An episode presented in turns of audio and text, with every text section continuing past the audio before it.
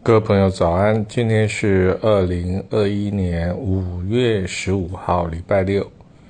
我们要来谈一下《墨痕》这本书里面的一百九十四页，我写的一首新诗，叫做《那该有多好》。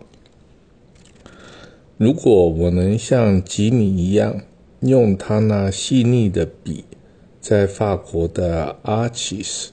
纸上写出我的书法，那该有多好！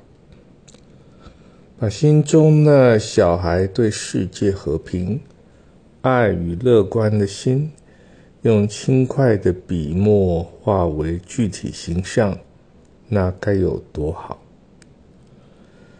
采下天空的云彩，山边的泥与蓝，织入透明的禅意。博轩写出生动的书法线条，那该有多好！人生总在追求与挑战自我，找出许多意想不到的可能性。如果有书法作品让你感动惊喜，心灵得以舒展释放，那该有多好！好，以上是。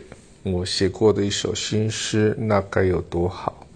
那对照当下呢，新冠肺炎的疫情呢，有了变种的这个病毒呢，在台湾呢扩散出来，我们也来造句。